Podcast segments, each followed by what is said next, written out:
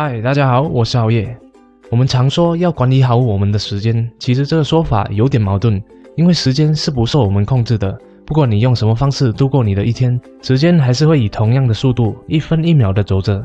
而优先管理却是最大化时间的关键。今天我就要和大家分享关于优先管理的秘诀，让你把时间都用在了最重要的事情上面。第一，帕雷托法则，也就是我们常说的八十二十法则。为什么它会叫帕雷多法则呢？这是因为在一八九六年，法国的一位经济学家帕雷多，他发现了在一个经济体系里，二十八线的人会掌管八十八线人的财富。比如说，在一百人里面，二十人拥有的财富总值相等于剩下的这八十人的财富；而在那二十人里面，同样的有四个人拥有了其他十六个人的财富。这个原理后来被广泛的运用在各种领域，包括资源分配、时间管理、科学预计、电脑预算、运动练习等等，更可以巧妙的把它运用在优先管理上面。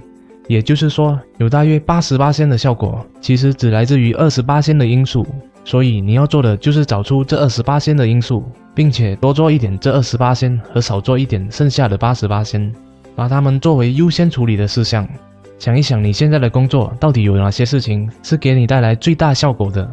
如果你是一位保险业务员，需要做的事包括电话行销、上门拜访、网络行销、分小册子和打广告等等。发现八十八仙的销售额是来自于电话行销，那么电话行销就是你要优先处理的二十八仙。第二，生蚝威尔法则，我称它为重疾法则。这个方法可以方便的帮助你安排待完成事项的优先次序。我们要做的事通常分为四种，分别是重要又紧急的事、重要可是不紧急的事、不重要可是紧急的事、不重要也不紧急的事。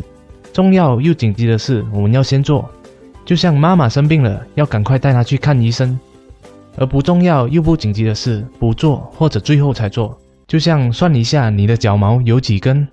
不重要但紧急的事放在第三个位置，或者叫别人去做。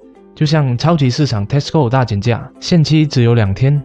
重要可是不紧急的事放在第二位，尽量安排时间去做。就像如果你想要成为厨神，就要安排一个时间去上一些烹饪课程，来加强你的厨艺。很多人喜欢把时间用在看起来很紧急的事，这一点我们需要注意，因为不是所有紧急的事都很重要。第三，少做十元的事，多做一百元的事。避免去做太多琐碎的事，比如整理文件、修理打印机、洗车等等。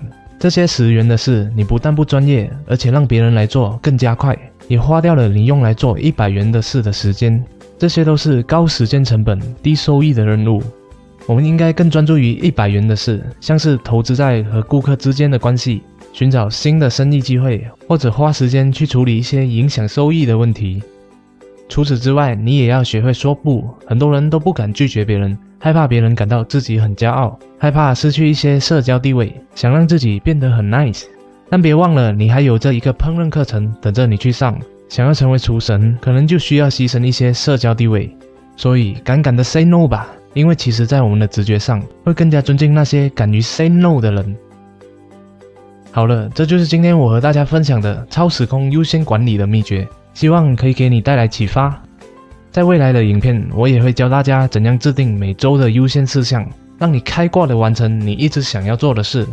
如果你喜欢我的影片的话，就点赞和订阅好耶，分享是对我最大的支持哦。